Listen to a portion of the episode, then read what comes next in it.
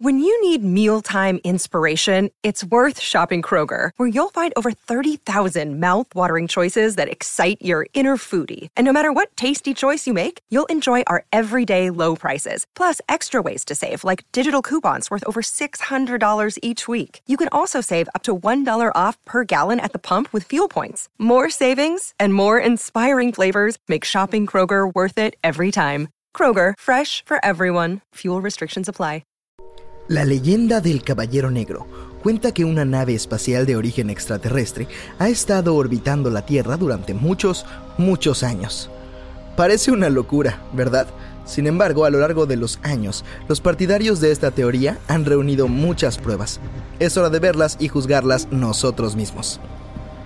1899. El famoso científico Nikola Tesla construyó una torre gigante en su laboratorio de Colorado Springs. Se suponía que esta torre le permitiría estudiar la electricidad atmosférica y la energía inalámbrica. Todo iba bien hasta que, un día, descubrió algo inesperado. La torre comenzó a captar una señal que parecía artificial. Al principio Tesla pensó que provenía de algún lugar de la atmósfera, pero resultó que venía de una altura mucho mayor. El espacio exterior. Tesla decidió que esta señal había sido enviada por algún tipo de vida extraterrestre. Sin embargo, la comunidad científica ignoró su teoría. Si bien respetaban su intelecto, seguían considerándolo un sujeto raro. Unos años más tarde, los informes de Tesla fueron confirmados. El inventor de la radio inalámbrica, Guglielmo Marconi, interceptó señales similares. Más tarde, en 1927, el ingeniero de radio noruego, Jorgen Hals notó algo inusual. Cuando enviaba señales a una determinada longitud de onda, le eran devueltas unos segundos después. Al principio pensó que podría tratarse de un eco de radio común y corriente. No es raro que las ondas de radio cortas reboten entre la Tierra y la estratosfera. Este fenómeno se conoce como propagación. Sin embargo, por lo general, esto ocurre muy rápido, aproximadamente un séptimo de segundo después de la transmisión original. En cambio, las señales que Hals recibió tardaron unos 15 segundos en regresar. Y tampoco coincidían con el eco de radio al que la gente estaba acostumbrada. El ingeniero no fue el único en presenciar este fenómeno. Muchos aficionados a la radio descubrieron y confirmaron estas señales, pero nadie encontró ninguna explicación. Entonces, ¿qué era? ¿Acaso ¿Tesla había tenido razón todo este tiempo? Analicémoslo en detalle. En primer lugar, las señales existieron y han sido documentadas por mucha gente. Sin embargo, las señales de Tesla y Marconi y los ecos de Hall son completamente diferentes. En realidad, Tesla y Marconi captaron señales procedentes de pulsares. Los pulsares son estrellas de neutrones que giran rápidamente nacen cuando unas estrellas mayores que nuestro Sol terminan su ciclo vital. Después se convierten en estrellas de neutrones y reciben un impulso tan fuerte que comienzan a girar a una velocidad demencial. Las ondas de radio que emiten los pulsares llegan muy lejos y son capaces de alcanzar nuestro planeta. Los pulsares fueron descubiertos recién en 1968, así que no es de extrañar que Tesla y Marconi no pudieran explicar los datos que habían recibido. Pero, ¿qué hay de Jorgen Hals? Lo que descubrió se conoce ahora como ecos de larga demora, o LDE, por sus siglas en inglés. Es un concepto más complicado porque, a decir verdad, sigue siendo un misterio. Los científicos sugieren que los LDE podrían ser producidos por algún fenómeno en la atmósfera terrestre. También podrían reflejarse en las nubes de plasma del Sol, o incluso en la Luna. Lamentablemente aún no sabemos la verdad. El siguiente incidente tuvo lugar en 1960.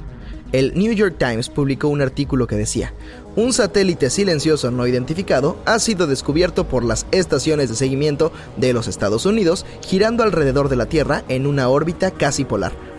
La identidad y el origen del misterioso satélite, apodado el satélite oscuro, son desconocidos a pesar de casi dos semanas de rastreos. Muchos creyeron que debía tratarse del famoso Caballero Negro. Sin embargo, más tarde, los científicos confirmaron que eran los restos de un satélite normal que se había extraviado. Funcionó mal y los propulsores lo enviaron en la dirección equivocada. Eso afirmaron. En cualquier caso, toda esta historia suscitó un renovado interés por el Caballero Negro. Astrónomos de todo el mundo aseguraron haberlo observado. Casi cualquier objeto celeste extraño podía convertirse en la famosa nave espacial oscura. Sin embargo, hasta ese momento todas las fotos y datos sobre el Caballero Negro procedían de observatorios de la Tierra. Para probar o refutar su existencia, hacían falta testigos en órbita. Gordon Cooper era piloto y uno de los primeros astronautas de la historia de la humanidad.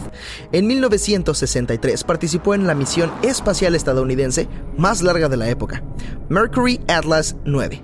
Durante el vuelo descubrió un extraño objeto verde, posiblemente de origen extraterrestre, frente a su módulo y se lo comunicó a su tripulación en la Tierra. NBC News siguió la noticia e intentó entrevistar a Cooper. Lo llamativo es que ni las transcripciones de la misión de la NASA ni Cooper parecieron darle mucha importancia a este hecho. Era como si no hubiera ocurrido. Más tarde, la explicación oficial de la NASA fue, hubo un fallo electrónico en la nave de Cooper. Esto provocó un aumento de los niveles de dióxido de carbono, lo que, a su vez, desató alucinaciones en Cooper. Él mismo estuvo de acuerdo con esta versión. Tal vez solo sea una curiosa coincidencia, pero una vez que se retiró, Cooper comenzó a interesarse por la búsqueda de vida extraterrestre. Dicho esto, incluso si suponemos que todo esto es cierto y que hay alguna misteriosa nave espacial en la órbita de la Tierra, ¿qué quiere de nosotros? ¿Por qué estaría observándonos? En 1973, Duncan Alasdair Lunan, un investigador escocés, decidió investigar esto reunió todos los datos sobre las LDE recogidos por científicos noruegos y comenzó a estudiarlos hasta que dio con algunas desviaciones que podían ocultar un código. Organizó los datos en un gráfico donde un eje representaba el retraso en el tiempo entre los ecos y el otro la posición del eco en la secuencia. Así obtuvo una colección de puntos que parecían una especie de mapa espacial, más concretamente el mapa de la constelación del Boyero. Lunan comenzó a analizar los ecos registrados por los astrónomos franceses en 1929. Una vez más, obtuvo la misma constelación, pero una de las estrellas estaba en un lugar ligeramente distinto. Entonces pensó, ¿qué tal si se trata de un mapa estelar del pasado? Después de retroceder en el tiempo, Lunan por fin comprendió todo. Descubrió que así era como se veía la constelación hace 13.000 años.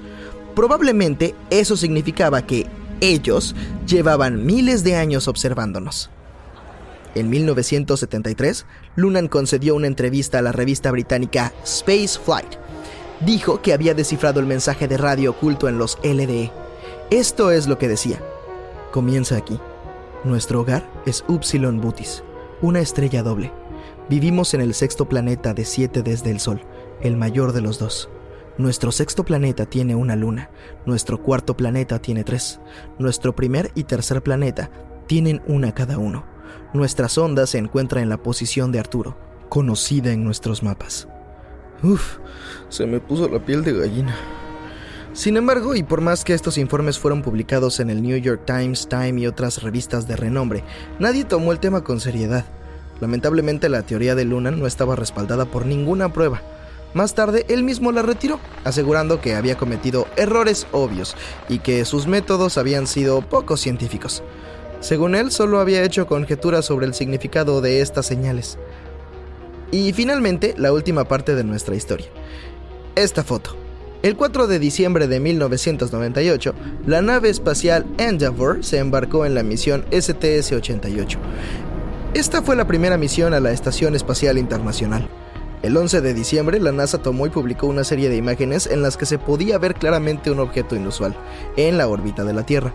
Estas fotos fueron inmediatamente estudiadas por el público. Todo el mundo pensó que se trataba del Caballero Negro, del que se había hablado durante años. ¿Por fin había aparecido tras 100 años de especulaciones? Como de costumbre, la verdad resultó ser mucho más aburrida.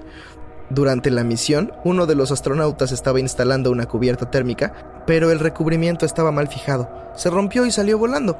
Las fotos solo fueron tomadas para documentar este suceso. El Caballero Negro es una leyenda muy interesante. Puedes indagar durante horas y buscar nueva información y pruebas solo para ver cómo son desacreditadas.